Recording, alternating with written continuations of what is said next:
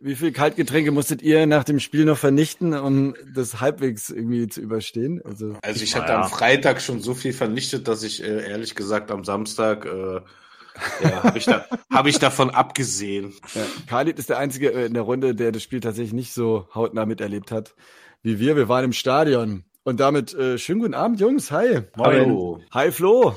Hallöchen. Hi, Fa. Hallo. Tagchen, Khalid. Hallöchen. Nun nach Hause, der Hertha Fan Podcast. Ja, geht in die 28. Episode und wir haben ein straffes Programm zu besprechen. Natürlich diese Hammerklatsche Derby. Union 1 zu 4 zu Hause. Haben wir uns alle ein bisschen anders vorgestellt. Wir haben es fast gerochen, aber so hart haben wir es, glaube ich, irgendwie alle nicht erwartet. Ja, äh, der Verein plant bereits ganz offensiv scheinbar für Liga 2. Da gibt schon erste Trainer auf der Wunschliste, darüber können wir sprechen. Finde ich auch krass, direkt nach diesem Spiel, wo ja im Grunde noch nicht alles entschieden ist, weil es gibt ja noch ein bisschen Restprogramm. Und das sind ja die unmittelbaren Konkurrenten. Also noch ist ja nicht alles verloren. Ja, sag mal die Namen, ich habe das nicht mitbekommen. Ich mach's mich jetzt voll kürre damit. Ja, das machen wir gleich. Erstmal oh. kann sich doch kein Mensch mehr auf das Wesentliche konzentrieren. Ja, ihr seid jetzt heiß. Ist doch super. Ja? Dranbleiben. Alle, die jetzt auch gerade zuhören. ja, also ich tippe mal, ich gebe mal einen Tipp ab. Friedhelm Funkel ist auf der Liste. Mann, ich will das wissen jetzt. Okay, also wir waren zu dritt im Stadion. Es war ausverkauft seit Jahren mal wieder. Menschen, das war ganz komisch, dieses Gefühl, oder? gab eine tolle Choreo in der Ostkurve, Pyro, alles was dazugehört, Gänsehaut, ne? Und dann nur nach Hause haben wir gesungen. Und dann kam doch alles anders irgendwie als erhofft, ja. U19, äh, Debütant in der Startelf war irgendwie eine Überraschung. Dann kaputter Jovetic und das Trikotdrama in der Ostkurve nach Abpfiff. Die Vorzeichen waren denkbar ungünstig. Ging ja schon mies los. Ja, ich war in der S-Bahn und dann gab es einen Polizeieinsatz. alles verzögerte sich um eine halbe Stunde. Das heißt, der Bahnsteig, jede Bahnsteig, in den wir einfuhren, über, überfüllt mit Menschen, ja, die alle noch in die bereits überfüllte S-Bahn rein wollten. Also es war im Grunde äh, so schlimm wie, wie noch nie. Ihr habt äh, vorm Stadion gewartet und hattet das genauso schlimm, weil es kam Hagel, ne? Wie war das? Genau auf dem Weg zwischen Auto und Hockeystadion. Ja, Ohne also, Unterstellmöglichkeit. Wir sind rein, es gab echt wirklich schon äh, Gänsehaut bei mir. Ne? Wie war es bei dir, Fahr? Ja, auf jeden Fall. Also das Wetter war ja dann auch besser. Die Sonne lugte sogar noch mal durch. Also es war eigentlich richtig schön und Atmosphäre war super. Waren ja auch recht viele Unioner da. Viele, wie wir dachten, waren wohl 11.000, haben aber auch gut Stimmung gemacht, wie du schon gesagt hast, die Ostkurve, Ostkurve auch mit einer netten Choreo. Und ja, gebe ich dir recht. Also da kam so ein bisschen Gänsehaut-Feeling auf und man war froher Erwartung auf ein spannendes, mitreißendes, packendes Derby. ja, du sagst es, äh, Derby. Ja. Das Problem war nur, Derby war nur in den Köpfen der Unioner, weil wir waren mit dem Rücken zur Wand und konnten uns überhaupt nicht auf die ganze Nummer eingelassen. So wie wir es ja im letzten Podcast schon besprochen haben.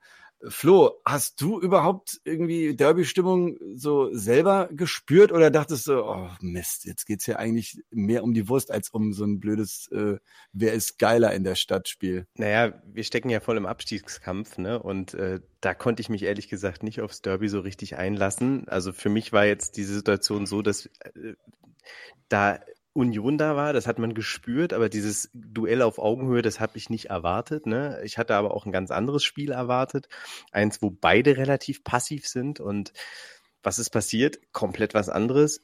Wir hatten die Hosen voll und äh, eine rote Wand hat uns förmlich überrannt. Ja, mhm. ähm, wir hätten ja schon nach, ich glaube, 17 Minuten, korrigiere mich, Fahr, ich weiß es nicht mehr genau, du hast es, glaube ich, gesagt, hätten wir schon 4-0 hinten liegen können und haben eigentlich es Lotka zu verdanken, ähm, oh, dass ja dass äh, äh, der, der übrigens der Einzige war, der so ein bisschen Derby-Spirit versprüht hat, ne? ähm, dass wir da noch nicht hinten lagen. Ne? Und äh, trotzdem hat es dann geklingelt. War das die 17. Minute? Ich weiß es nicht mehr so genau. Ja, kommt ungefähr äh, hin. Auf jeden ungefähr. Fall hat er überragend über seinen Möglichkeiten performt halt da. Ne? Der hat über seine äh, Möglichkeiten hat der wirklich gehalten und äh, ist in einer Situation auch mal von einem Unioner angegangen worden und mhm. da hat da ist der so ausgerastet, dass äh, Faya gedacht hat, er kriegt gleich rot. Achtung. Und mhm. ich habe nur so gedacht, ja Mann, Alter, gib Gas, hau die richtig zusammen. das war für mich so, so der Moment, wo ich dachte, das ist Derby. Ne? Mhm. Aber da ist, das, das hat keiner von den äh, Blauen angenommen. Und Lotka hatte ja nun eine andere Farbe an, ne? Also vielleicht lag es auch daran. ähm, Fakt ist, dann hat's geklingelt und wer hat's gemacht? Ausgerechnet Genki Haraguchi. Kennen wir. müssen- Ja, der schießt ja sonst keine Tore. Aber Ja, vor allem Kopfballtore Hertha. nicht, ne? Ja, ja, Wahnsinn, Wahnsinn. Und leider war es auch ein kleiner Fehler von Lotka. Man will es ihm verzeihen, ne? denn spielte am Ende sowieso keine Rolle mehr. Und der direkte Gegenspieler war unser U19, sagtest du, Spieler Eitschberger. Mhm. Der sah da auch ganz, ganz schlecht aus gegen Haraguchi. Und überhaupt, du sprachst es an, die Aufstellung war verwunderlich und ich hätte ehrlich gesagt auch nicht so einen blutjungen Spieler da reingesetzt. Äh, Ja, warum? Wir haben uns ja gefragt, äh, Ja. was, was, das was wissen wir bis heute das? nicht. Und Magath hat ja auch seinen Fehler korrigiert, ne? In der Halbzeitpause. Ja. Also er hat ihn ja. ausgetauscht, weil er gemerkt hat, das geht gar nicht. Äh, Kicker hat ihm auch eine glatte 5 gegeben, aber er hätte eigentlich die ganze Abwehr rausnehmen können. Die haben nämlich alle eine glatte 5. Aber Ähm, viele, viele haben eine glatte 5. Also Ja. auch vorne haben sie alle glatte 5. Ja. Aber äh, meine Frage ist, was äh, weiß jemand, was mit dem Björkan ist? War der jetzt verletzt oder so? Weil der, der war ja auch noch verletzt, nicht ja, mal. ja. Okay, okay. Der ist jetzt wieder ins Training eingestiegen, genauso wie Plattenhardt. Aber wir müssen mal kurz bei diesem Eitschberger festhalten, äh, Note 5, Auswechslung hin oder her, ne? Also wir haben ja auch den ein bisschen beobachtet. Der hat schon Gas gegeben. Der hat, äh, sobald er auf dem Boden lag, stand der aber wirklich eine Sekunde später schon wieder und äh, ist gerannt in alle Richtungen. Also mangelnden äh, Einsatz kann man den nicht unterstellen, oder? Nee, das, das stimmt schon. Aber ich denke mal, grundsätzlich war er dann einfach überfordert, ja, mit einem wirklich gut, guten Gegner, der nach vorne ähm, schöne Spielzüge hatte und auch sehr zweikampfstark ist. Glaube ich, war das nicht die beste Idee, den aufzustellen. Tut mir auch ein bisschen leid für den Jungen. Ne? Ich meine, auf der einen Seite geil, äh, stehst zum ersten Mal in der Startelf beim Derby gegen Union vor vollem Haus. Mhm. Also ist schon eine geile Nummer. Dafür finde ich, ähm, hat man ihm jetzt großartige Nervosität gar nicht angemerkt. Und ähm, hast recht, er hat da auch Gas gegeben und ist auch nicht liegen geblieben, so wie viele andere das gerne machen. Aber am Ende des Tages, ja, völlig überfordert dann auch ähm, mit der Aufgabe in der Abwehr. Das muss man ganz klar mal sagen. Und nachvollziehen konnte man es halt auch nicht, warum dann nicht Mittelstädt zumindest von Anfang an gespielt hat. Aber wir haben auch keine Antwort drauf gekriegt. Weil du ja so einen Jungen einfach auch verheizt, ne? Du Ja. bringst ihn von Anfang an und er kann, er kann nicht gegenhalten. Er war bemüht, definitiv. Und, Ja. und äh, ich fand ihn auch auffälliger als manch anderen Herr Taner. Äh, aber äh, dann nimmt er ihn raus zur Halbzeit. Das ist letztlich auch eine Form von Demütigung. Ja, also es Ja, ist für ihn eine absolut. ganz, ganz schlechte Erfahrung und so in die Bundesliga zu starten. Das äh, muss der Magath sich nochmal überlegen, ob das die richtige Strategie ist. Naja, jetzt ist zu spät, ne? Weil jetzt ist der Cut ja irgendwie da drin. Das Ja, wer weiß, wen er noch aus dem. Hut zaubert. Ja, also, Ja, gut, ja. Also, ja, vor allem es bestand keine Not. Ne? Er war auch Ja. schon im letzten Spiel gegen Hoffenheim im Kader, meine ich, weil einfach Mhm. keine Spieler mehr da waren oder alle verletzt waren. Da hat man ja Verständnis für. Aber ihn jetzt in die Startelf zu schubsen, ja, Ja. wer weiß, was er in der Trainingswoche gesehen hat. Ne? Ich meine, er ist auch körperlich ein bisschen robuster, was ich grundsätzlich gut finde, weil davon haben wir nicht genügend. Aber ja, der Plan ist nicht Naja. aufgegangen. Punkt. So ein Spieler, der muss halt, wenn dann in ein funktionierendes System oder in eine fun funktionierende Mannschaft Ganz genau. reinkommen mit 18 Jahren, dann funktioniert das und dann kann er auch abliefern, weil er ja irgendjemand hat, an dem man sich hochziehen kann. Aber ähm, das sind ja, das sind ja alles äh, Individualisten, teilweise Söldner. Ähm, der eine hat keinen Bock und ja, aber was willst du da von einem 18-Jährigen erwarten? Also dem kannst Ja. du echt den geringsten Vorwurf machen. Ja. Und vor allem sind wir wieder bei dem Thema ständig irgendwelche Rotationsveränderungen, die nicht unbedingt nötig sind, ne? Wenn das Konstrukt, was ja gegen Hoffenheim schon ganz gut funktioniert hat und gegen Leverkusen auch nicht schlecht aussah, ähm, wieder verändert wird, ne? Das verstehe ich Mhm. halt einfach nicht. Khalid, du hast das Ganze, wie gesagt, äh, nicht live verfolgt, nur so ein bisschen Ticker und am Handy und so. Du hattest äh, einen anderen wichtigen Termin. Aber äh, du hast, warst ja der Gönner der Tickets. Ja, herzlichen Dank nochmal fürs Bestellen. gerne. Wie sehr wärst du trotzdem bei uns gewesen oder hast du gedacht, Gott sei Dank habe ich diese Kohle nicht ausgegeben? Naja, also ich sag mal, bis, äh, bis zur Halbzeit hatte ich noch, äh, hatte ich noch das Gefühl, ach, ich wäre sehr gerne bei euch, auch gerade als ich die Fotos gesehen habe ähm, und halt den Chat ver verfolgt habe, wie, wie ihr euch, wie ihr Schwierigkeiten hattet, euch zu treffen. da da wäre ich schon, da wäre ich natürlich schon sehr gerne bei euch gewesen, aber am Ende, als ich dann äh, gesehen habe, okay, 4-1 und da dachte ich mir so, ja, okay, eigentlich auch jetzt nicht so schlimm.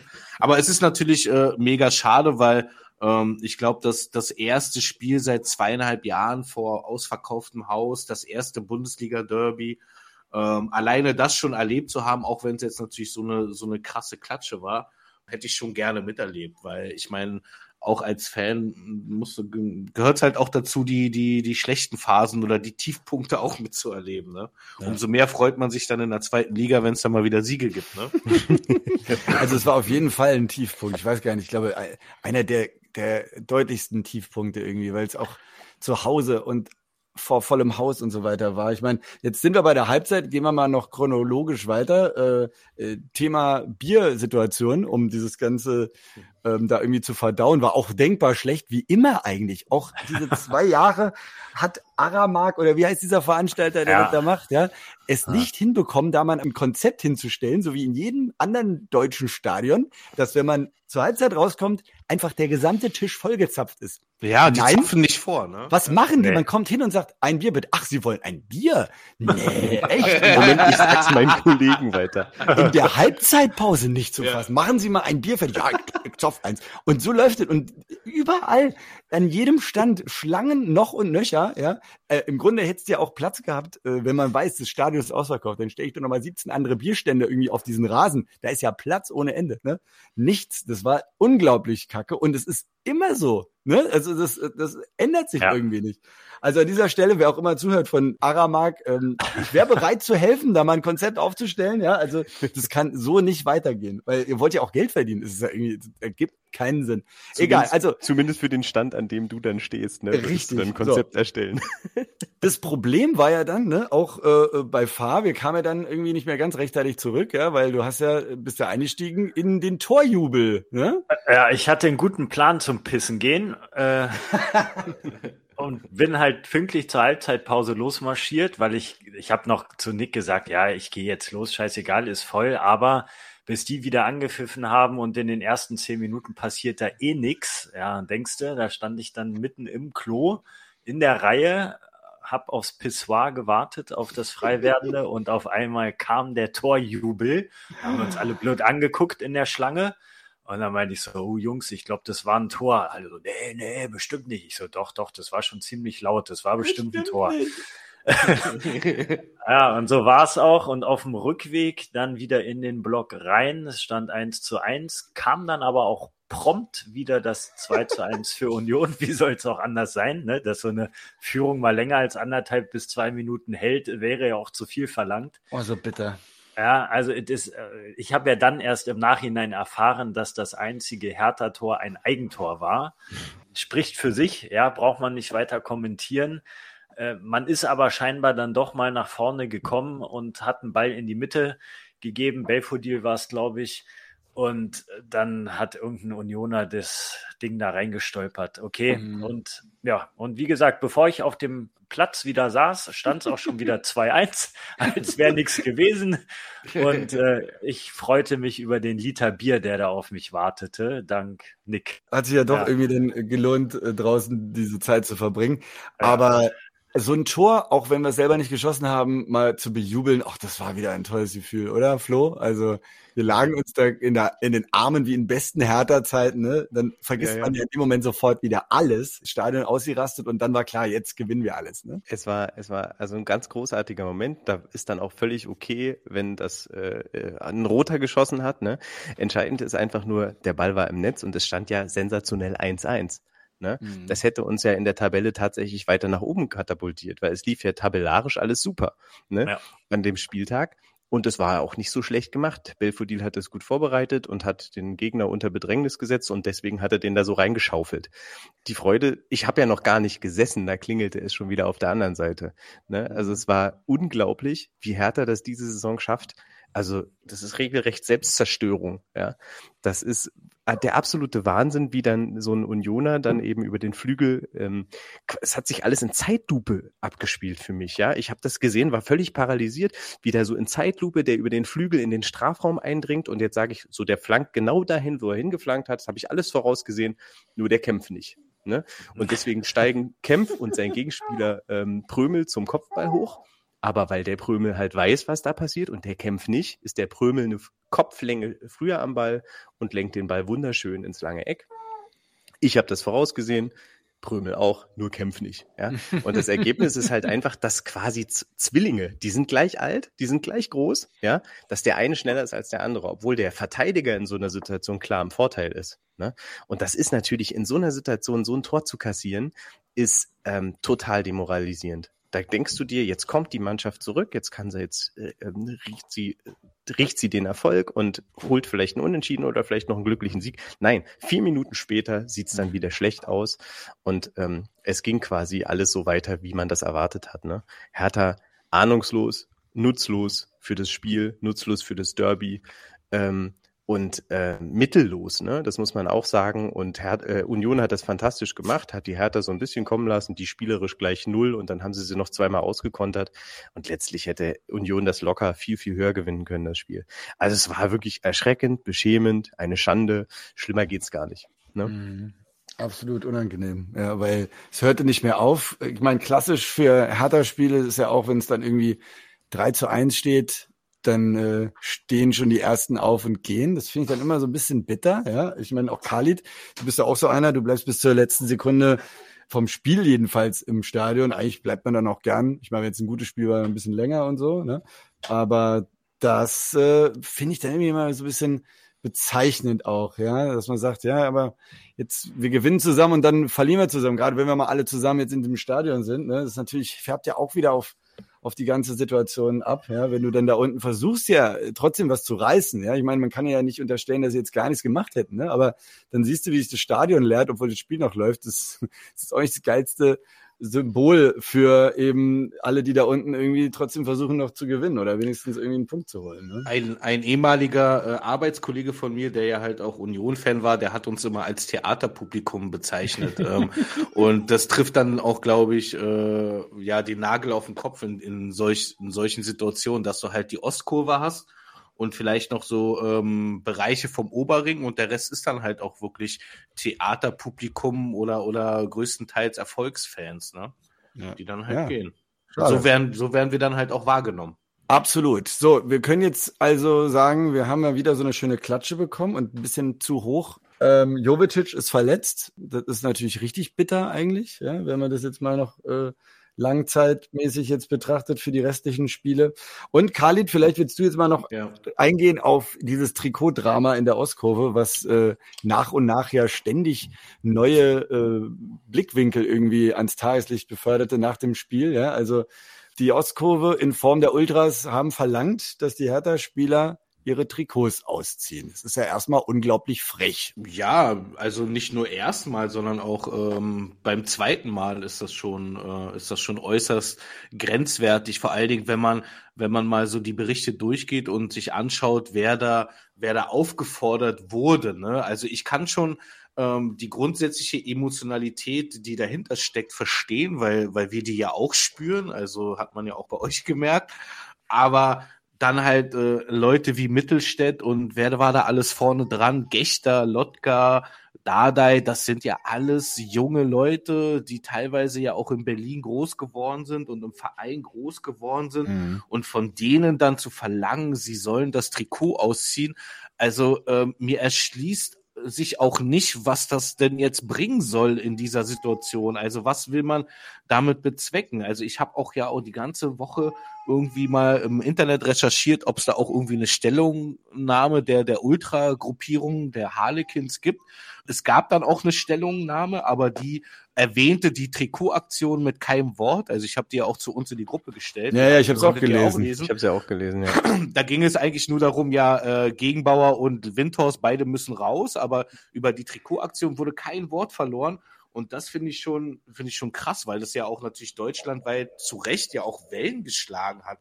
Und was ich halt auch bezeichnend fand, dass, ähm, dass Leute wie Mittelstädt, Lotka etc., auch ich glaube auch Gächter, dem halt auch nachgegeben haben mit der Aussage im Nachhinein, äh, was meinte Mittelstädt, ähm, ja, ich habe den Konflikt gescheut. Ich meine, okay, gut, kam, ist natürlich irgendwo nachvollziehbar, weil er vielleicht auch Schiss hatte, weil da waren ja auch ähm, Ultra-Fans äh, äh, im Innenraum, ne? da hat man da mit Sicherheit auch keinen positives Gefühl.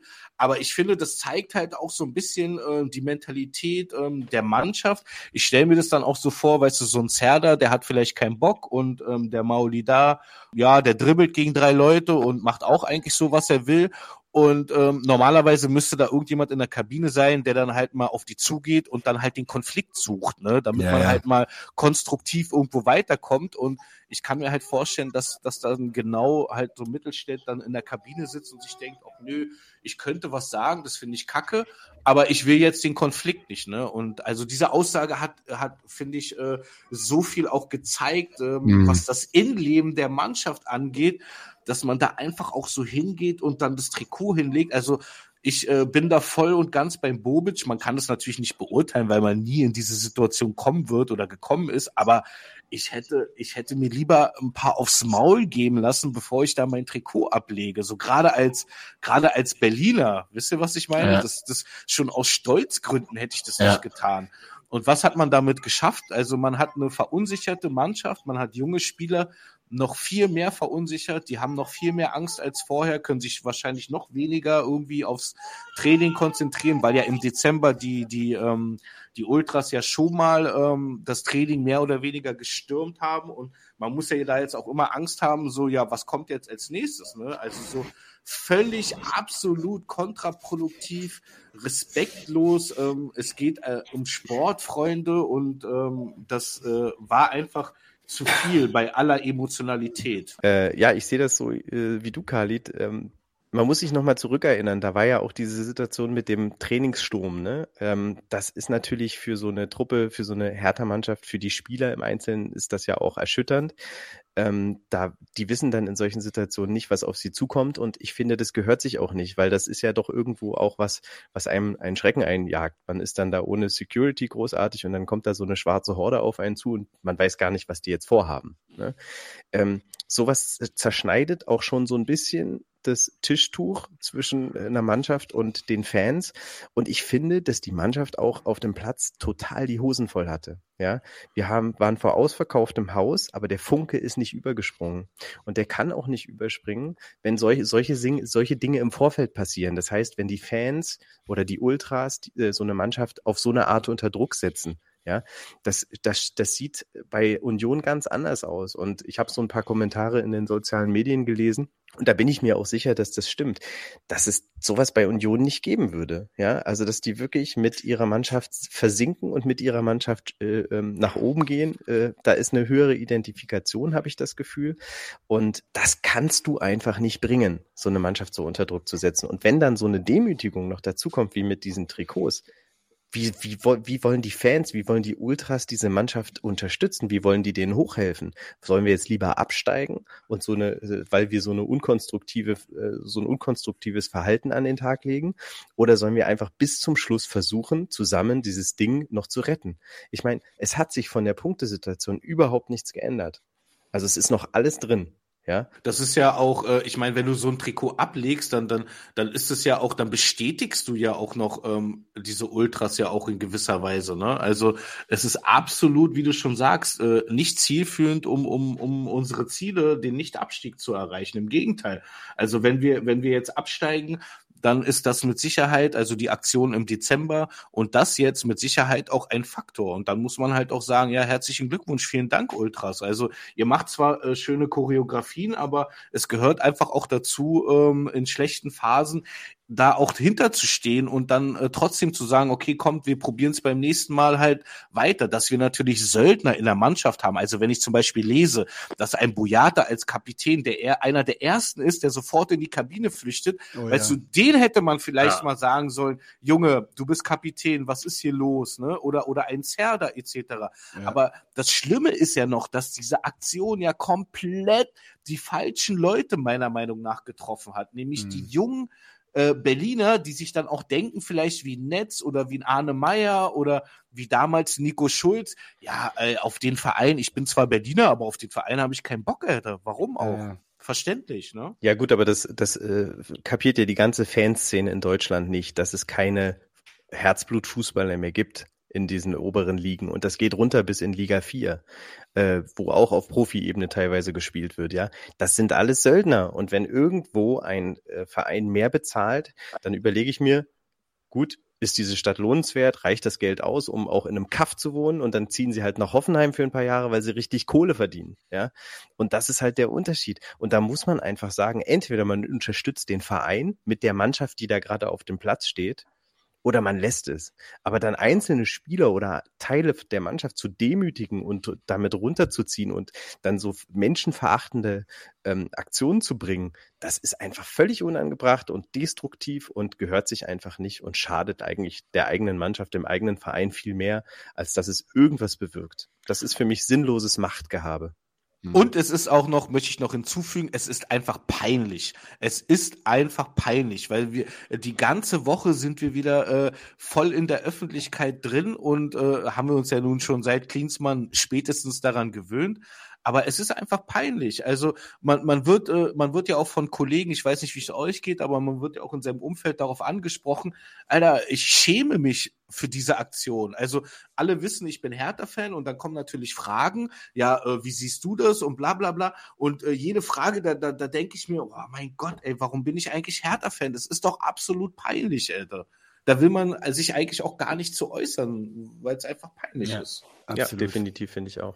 Absolut. Auf dem Platz und neben dem Platz, ne? Das ist das ja. Schlimme. Ja, man muss sich für die Leistung der Mannschaft schämen und man muss sich für alles drumherum schämen, was ständig passiert. Auch diese ganze Gegenbauer Windhorst Kacke, es nervt einfach. So hat kein Mensch Bock drauf, weil im Prinzip geht es um den Sport, ja. Und ähm, das, was du gesagt hast, Khalid, mit dem Boyata, muss ich sagen, ist mir auch richtig bitter aufgestoßen, weil in dem Artikel stand nämlich auch drin, dass es Vorgabe des Vereins ist, dass die Spieler in die Kurve gehen müssen, eigentlich, mhm. ja, um den Fans Respekt zu zollen. Das ist der ja. Grundgedanke dahinter nach einem Spiel, ja, zu sagen, danke, dass ihr da wart, dass ihr uns unterstützt habt und so weiter. Jetzt völlig unabhängig davon, wie das Spiel ausgegangen ist und völlig unabhängig davon, was diese Trikotaktion jetzt da, äh, dass die passiert ist. Und wenn ein Boyata als Kapitän direkt nach Abpfiff, ich meine, der wusste noch nicht, dass er sein Trikot abgeben soll, und er verpisst sich direkt in die Kabine. Also das zeigt ganz deutlich, dass es schlichtweg keine Mannschaft ist, die da auf dem mhm. Platz steht. Woran auch immer das liegt, das kann man wahrscheinlich tot analysieren, warum das so ist. An den Trainern scheint es offenbar nicht zu liegen, davon hatten wir jetzt genug und keiner kriegt irgendwie da richtig so die Kurve hin. Und ich habe keine Ahnung, was da los ist. Und ich kann das total nachfühlen, was Khalid gesagt hat. Es macht einfach im Moment, was heißt im Moment, also schon seit einiger Zeit 0,0 Bock, Hertha-Fan zu sein. Wirklich mhm. nicht. Es ist einfach nervig. ja. ja. Vor allem, um es jetzt abschließend vielleicht äh, unseren Stadionbesuch zu kommentieren, das war so unglaublich verrückt. Wir saßen ja tatsächlich Höhe Mittellinie im Oberrang so und konnten quasi beide Welten verfolgen nach Abpfiff, ja. Was da ja. bei uns irgendwie in der Kurve war, man konnte man nicht richtig identifizieren, aber scheinbar und äh, in der Westkurve, ja, fand ein Räubertanz statt, ja, mit roten Pyros. Also es war wirklich wie, äh, als ob die Atzen nochmal live da waren. Es war wirklich mhm. Unterschied wie Tag und Nacht und äh, wir wussten auch nicht so richtig, wie uns geschah da oben. Ne? Also das ja. war echt zwei verschiedene Welten. Ne? Ja, das war Schockstarre, finde ich. Das hat sich ja. angefühlt wie Schockstarre. Ja. ja, also es war ja nicht mal so, dass es danach ein gellendes Five-Konzert gab. Also zumindest habe ich das nicht wahrgenommen, sondern nee. ich habe eine Stille wahrgenommen. Wenn ich ja. den Union-Block oder beide Blöcke ausgeblendet habe, war der Rest einfach nur ruhig und dachte sich so, ist das jetzt wirklich passiert? Und vor allen Dingen, ist das jetzt echt so passiert, wie es passiert ist? Da war einfach nur Schockstarre. Ne? Definitiv. Nix mehr.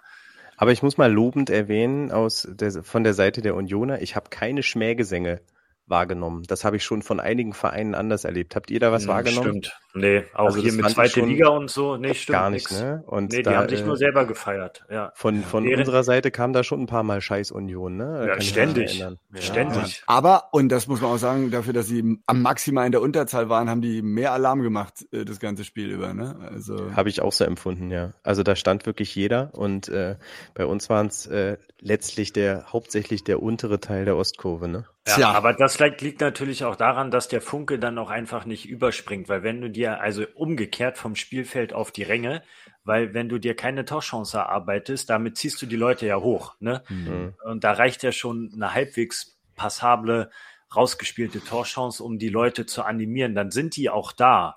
Aber wenn da einfach nichts kommt, und zwar gar nichts über 90 Minuten, naja, dann wird's halt echt schwierig. Ne? Dann fällt es einem auch schwer, da aufzuspringen und ähm, fröhliche Lieder zu singen. Ja, definitiv, ja. Äh, war schön, mit euch mal wieder im Stadion zu sein, aber ich glaube, an dieses Spiel erinnern wir uns äh, ungern. Äh, ich lese euch noch mal einen kleinen lustigen Kommentar oder ironischen Kommentar von der Hertha Instagram-Seite vor. Äh, schreibt einer drunter, was war das? Frage für die letzten drei Saisons.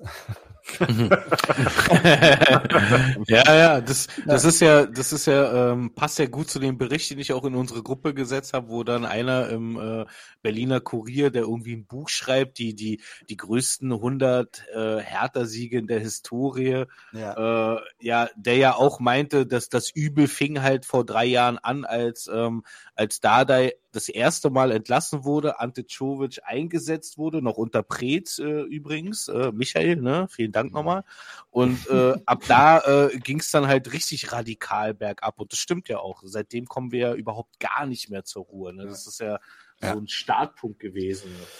Na gut, du sprichst den ersten Trainerwechsel damals an. Ähm, es wird höchstwahrscheinlich ein weiterer bevorstehen zum Ende der Saison. Boah, jetzt bin ich so gespannt, ey. Hau mit, raus.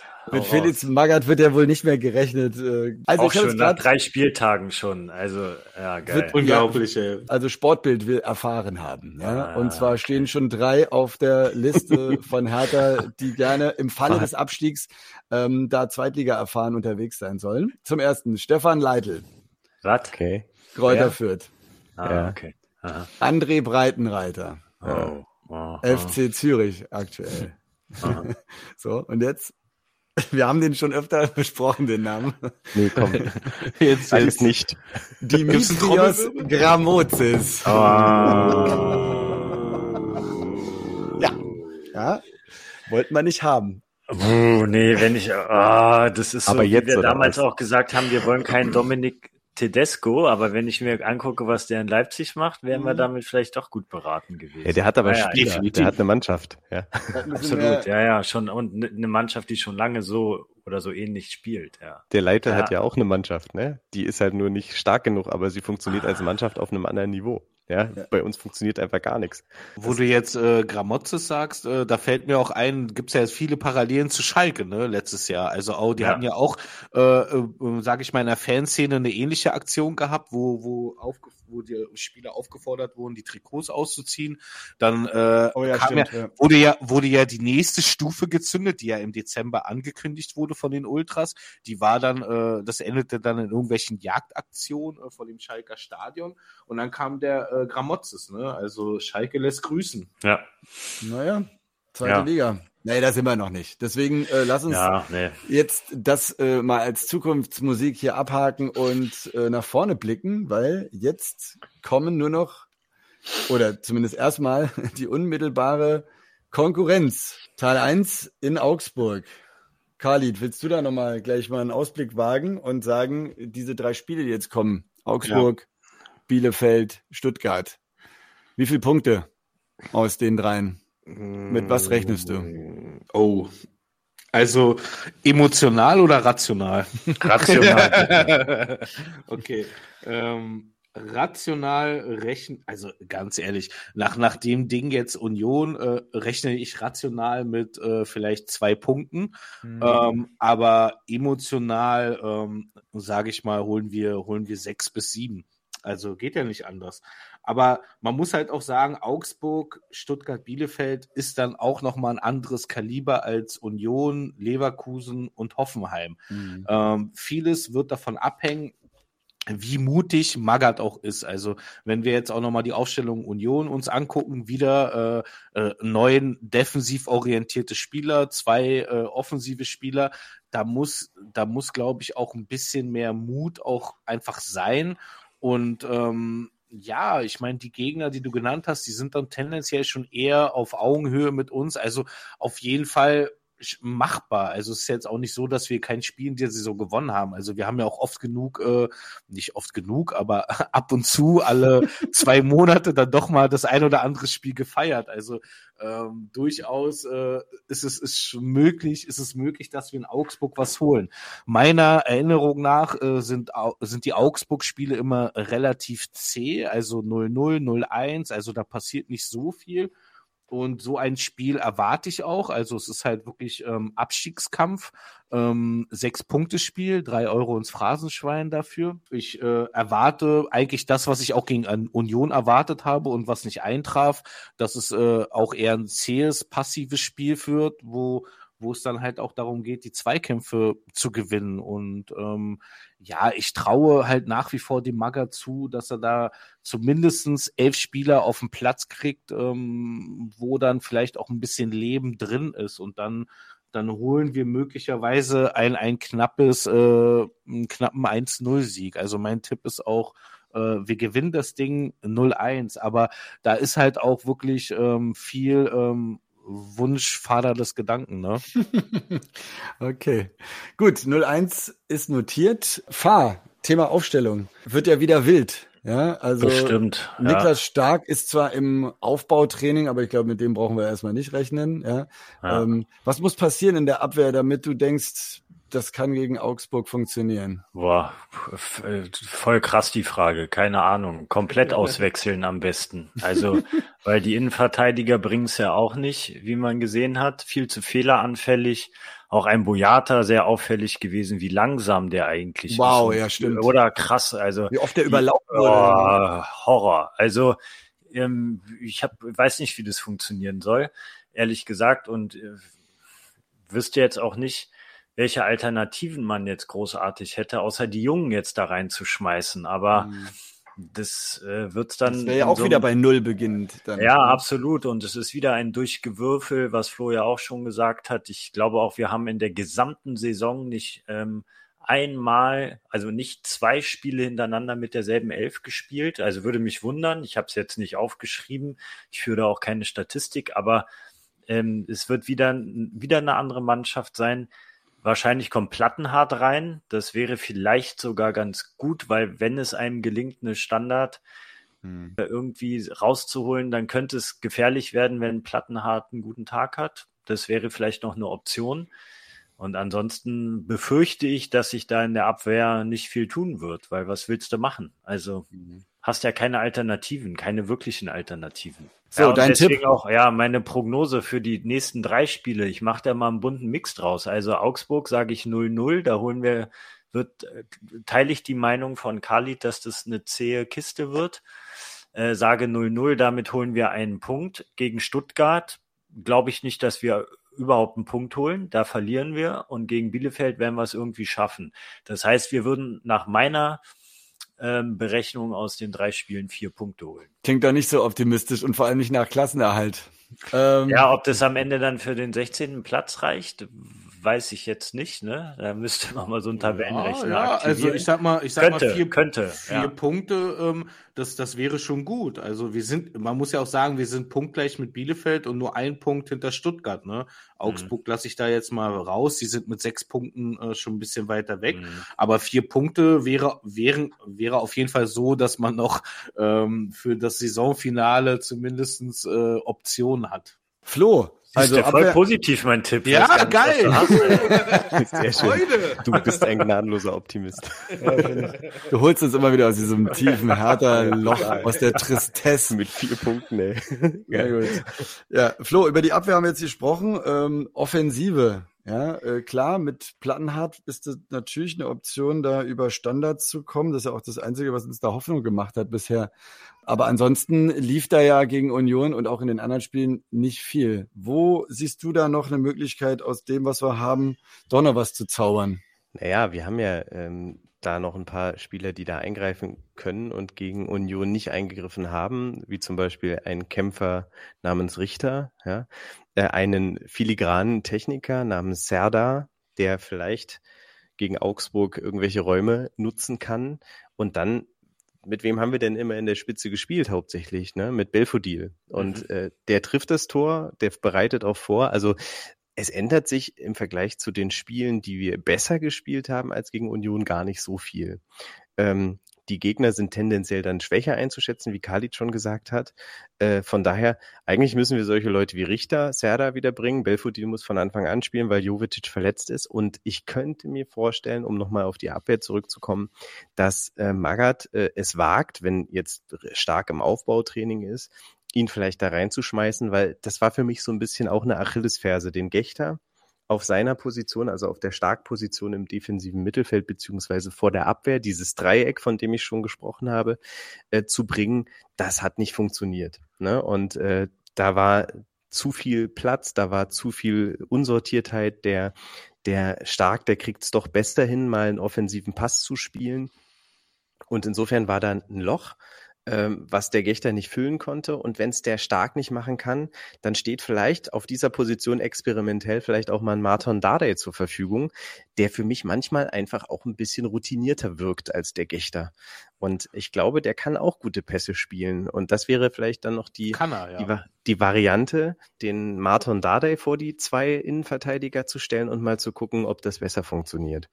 Sofern wir da Stabilität reinkriegen, die wir gegen Leverkusen und gegen Hoffenheim gesehen haben, könnte ich mir auch vorstellen, dass wir dann äh, entsprechend nach vorne ein bisschen mehr machen können. Augsburg ist auch noch nicht weg vom Fenster, ja, also die sind, beziehungsweise die sind noch nicht durch. Die fühlen sich jetzt vermeintlich sicher, aber werden auch die Angst haben, wieder mehr reingezogen zu werden nach da unten. Und dementsprechend müssen die vielleicht dann auch ein bisschen mehr das Spiel machen im, im eigenen Stadion. Und dann haben wir halt keine Fans im Rücken, die uns wahnsinnig viel Druck machen. Ja, und ich glaube, dass sich Hertha durchaus auswärts im Moment wohler fühlen könnte als zu Hause. Und dementsprechend sage ich jetzt einfach mal, bin ich gar nicht so pessimistisch und denke auch, dass es ein 1-0 werden könnte. Klingt gut. Also 1-0 für uns natürlich. Ja. Ja, ja, auswärts, klar. Aber das, ähm, den Punkt, den du angesprochen hast, den fühle ich auch. Also wir haben jetzt ja echt über diese Trikotaktion lang genug gesprochen, ne? Und diese ganze Verunsicherung auch. Und jetzt ist auf einmal der Laden wieder voll gewesen und irgendwie hat sich überhaupt nicht geil angefühlt als Spieler. Ne? Ja. Das muss man sich mal vorstellen, ja. Äh, gehst du nach Hause und sagst, und äh, wie war's? Ich habe es gar nicht gesehen, das Spiel. Da war ja alles voll blau-weiß und so. Wie, und du so, ja, ich muss mein Trikot ausziehen.